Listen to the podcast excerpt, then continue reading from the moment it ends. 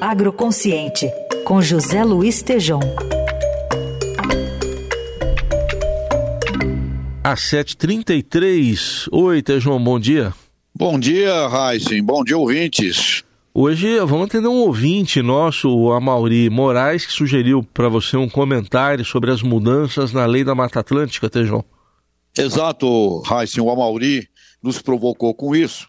E eu fui ouvir uma personalidade que eu entendo que é um dos mais, os mais conhecedores do tema, inclusive da Mata Atlântica, o Fábio Feldman, que é ambientalista, advogado, um dos fundadores da SOS Mata Atlântica. O Fábio também foi secretário de Meio Ambiente durante o governador Mário Covas, e, quando, e na Constituinte foi ele que escreveu o capítulo do meio ambiente. Então, vamos ouvir a resposta do Fábio Feldman para o nosso ouvinte, o Amauri Moraes. Por favor, Heisen. Em primeiro lugar, queria dizer que a Mata Atlântica está protegida pela Constituição brasileira e é considerada um patrimônio nacional, porque a Mata Atlântica é um bioma super importante, existe muita pouca Mata Atlântica restante e recentemente a ONU escolheu a Mata Atlântica como referência para restauração.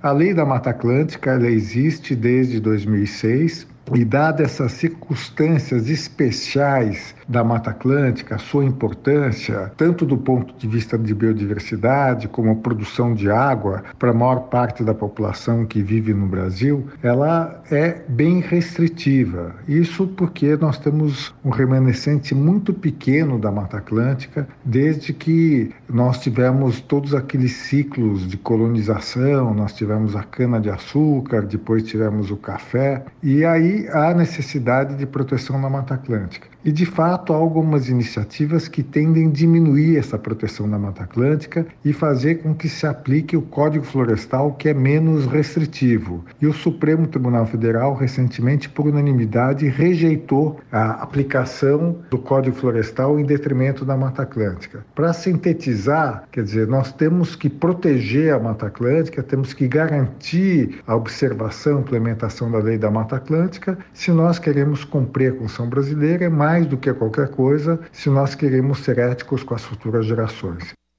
Então, Heisen, eu estou com o Fábio Feldman. Eu creio que os biomas brasileiros são um patrimônio espetacular, além de extraordinários para todo o desenvolvimento da bioeconomia do Alavante, inclusive para pesquisas novas que serão feitas a partir dos biomas uh, do Brasil. E, Heisen, eu acho que uh, tem, nós temos aí agora um plano com o governo de 40 milhões de hectares de pastagens degradadas, que é uma oportunidade espetacular ambiental, econômica, social, é, praticamente é o mesmo, mesmo, o mesmo tamanho de área que usamos hoje para, para a agricultura brasileira. Portanto, temos aí um, um, um espaço maravilhoso para investir eh, e acho que devíamos deixar aí a nossa querida Mata Atlântica para restaurar, como o Fábio nos fala, Heisen. Muito bem, importantíssima essa reflexão. A gente agradece ao Mauri e ouvintes podem mandar mensagens também aqui para o Tejão pelo WhatsApp do Eldorado, que é o 994811777. Tejão, obrigado e bom fim de semana. Obrigado e um abraço para o Fábio pela resposta. Obrigado.